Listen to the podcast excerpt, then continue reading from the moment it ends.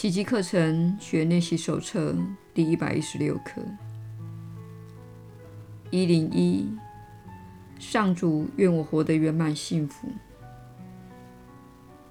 上主的旨意就是愿我活得圆满幸福。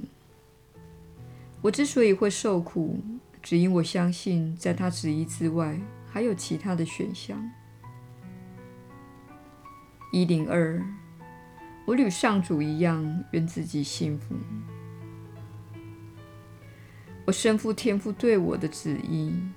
他所赐我的一切，才是我唯一之所需。他所赐我的一切，也是唯一的实存。每个小时，上主愿我活得圆满幸福。每半个小时，我与上主一样，愿自己幸福。耶稣的引导，你确实是有福之人。我是你所知的耶稣。对你来说，显然幸福比悲伤更好，自由比囚禁更好。当你精力充沛地活着，你不会受到痛苦的吸引。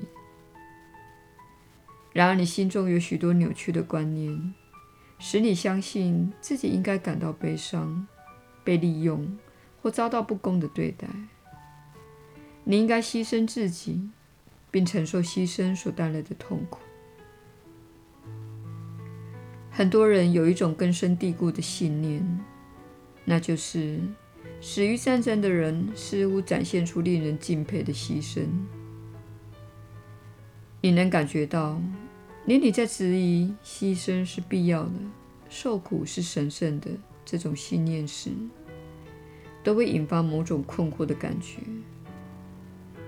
因为这个信念相当深植人心，这是教会世世代代教导人们这种观念所致，也使得你对上主愿你活得幸福的观念有所抗拒。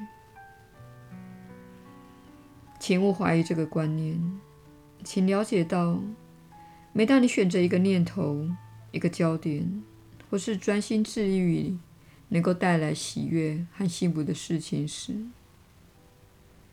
这种喜悦和幸福的感觉，就是你的反馈系统在说：“你走在正轨上。”以及“没错，这样做很好，你正朝着正确的方向走。”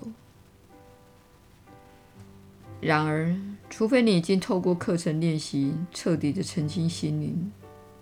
否则，一些扭曲的观念会让你觉得很快乐。看到这种情况是无妨的。你可能会发现，有些不健康的事令你感觉良好，而且通常和你的身体有关。这是我们在此想指出的一点。如果你正在使用一种替代品，或者从事非常聚焦于身体的活动，并专注在身体的快感，请了解到，这并非真正的快乐，那是有感官输入的感觉，它会分散你的注意力，使你感觉不到痛苦，进而带来短暂的纾解。我们请你做的，则是选择真正会带来幸福的事，可以是在园子里拾花弄草，看着它们成长及绽放。可以是与朋友进行一番美好的交谈，或是抚摸你的爱犬及猫儿等。虽然你用身体经验的每件事都属于身体的层次，但是在锻炼的初期，我们想让你真正的明白，某些活动所带来的快感和创造性活动所带来的美好感觉之间的差别，以及把精力投注在自己的人生。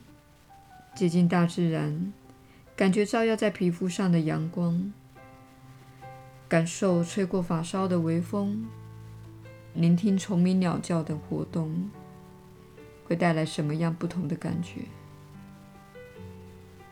虽然这些是透过感官输入的感觉，却有着不同的品质。你知道我们在说的是什么？因此，今天请活得快乐，请选择幸福，看看你在选择上能练习得多好。不妨想想，我是要着眼于阴影，还是要着眼于光明？请你今天着眼于光明，着眼于人生中的美好，着眼于人生中使你展颜欢笑的单纯事物。那是一份礼物。我是你所知的耶稣。我们明天再会。